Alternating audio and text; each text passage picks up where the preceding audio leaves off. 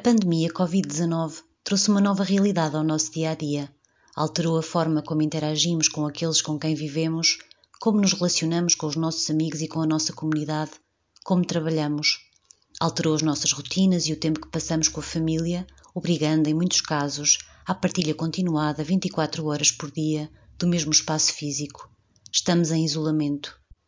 Estar em isolamento e as alterações que daí decorrem têm um impacto significativo na nossa rotina diária e na nossa relação com os outros. São desafiantes para todos. E porque somos todos diferentes, cada um tem a sua forma de gerir a situação e de reagir.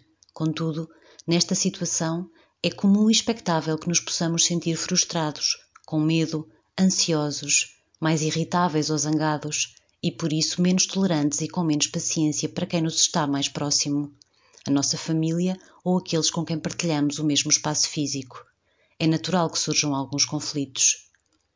Lembre-se, o facto de estarmos isolados e a partilhar o mesmo espaço torna-nos mais reativos, podendo potenciar situações de tensão, confronto e conflito. Por exemplo, discussões por coisas sem importância. Conciliar vários papéis no mesmo espaço físico, por exemplo, trabalhar remotamente, cuidar da casa, Cuidar dos dependentes menores ou maiores a tempo inteiro é muito exigente, podendo fazer com que rapidamente nos sintamos sobrecarregados e desgastados. Todos os membros da família influenciam mutuamente a forma como reagem, de modo positivo ou negativo. A reação de cada um de nós influencia as reações daqueles que estão à nossa volta. Isto é especialmente válido para as crianças, que tenderão a sentir e a imitar a reação dos pais ou cuidadores. O aparecimento de alguns conflitos é compreensível e praticamente inevitável. O conflito faz parte da vida. Nem sempre os conflitos são acontecimentos negativos.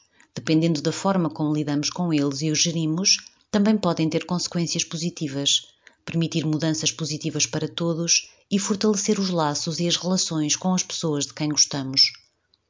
A situação de isolamento provoca sentimentos desconfortáveis, mas também é uma oportunidade de passarmos mais tempo em família, para fazermos atividades para as quais não costumamos ter tempo e para estarmos mais próximos das pessoas de quem gostamos.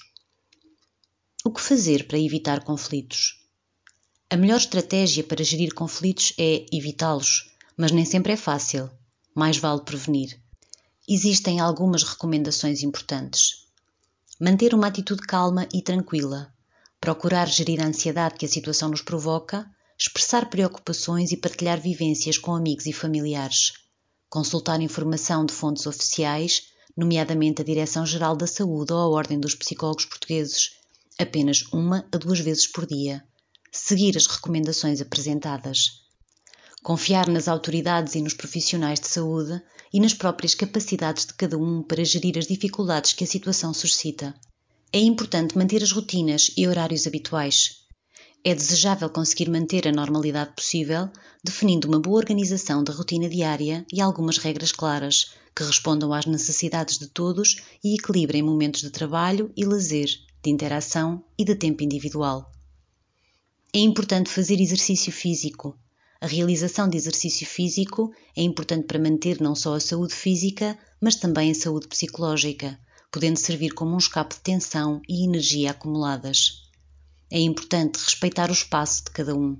A partilha permanente do mesmo espaço físico é muito desafiante, pelo que é essencial criar diferentes momentos na dinâmica familiar e regras de comunicação para que todos identifiquem e respeitem quando cada um precisa de estar sozinho.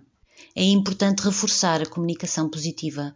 Se alguma situação ou comportamento lhe causar desconforto, fale sobre isso. Se sentir que não é o momento, faça-o mais tarde. Apresente o seu ponto de vista, explique como se sente e o impacto em si, sugira outras formas de resolver a situação. Neste contexto, o diálogo é ainda mais essencial. É importante escutar ativamente.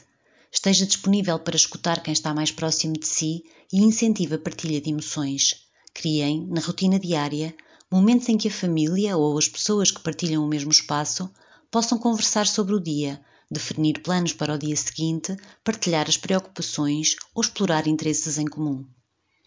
É importante aumentar a tolerância. Nesta situação, faça um esforço para dar o desconto. Estamos todos mais sensíveis, por isso, devemos aumentar a compreensão e o respeito pelo outro. É importante afastar-se quando sentir que já não aguenta mais ou que o conflito vai agravar-se. Respire fundo, peça uma pausa, afaste-se para alguma parte da casa onde possa estar sozinho.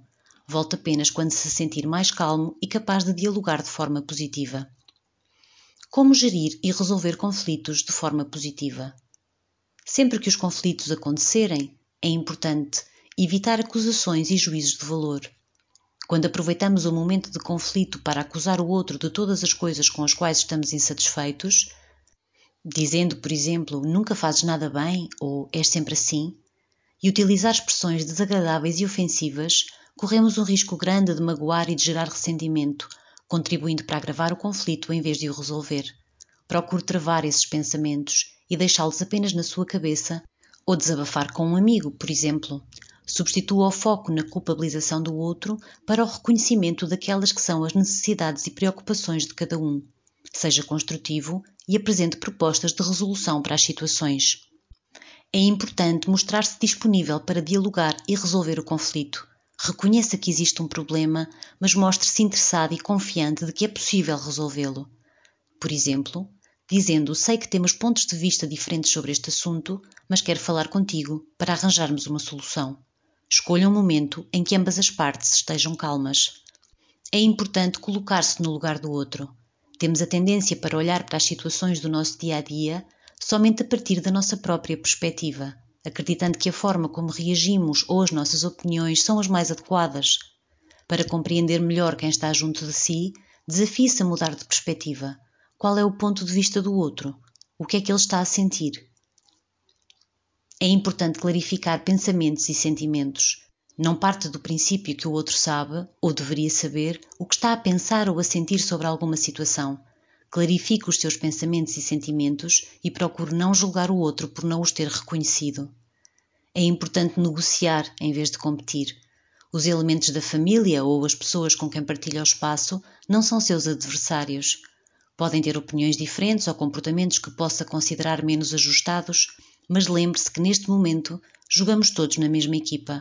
É fundamental que haja cedências de ambas as partes, uma negociação consciente, clara e honesta. Só através do diálogo será possível identificarem as melhores estratégias para resolver os conflitos que surgem.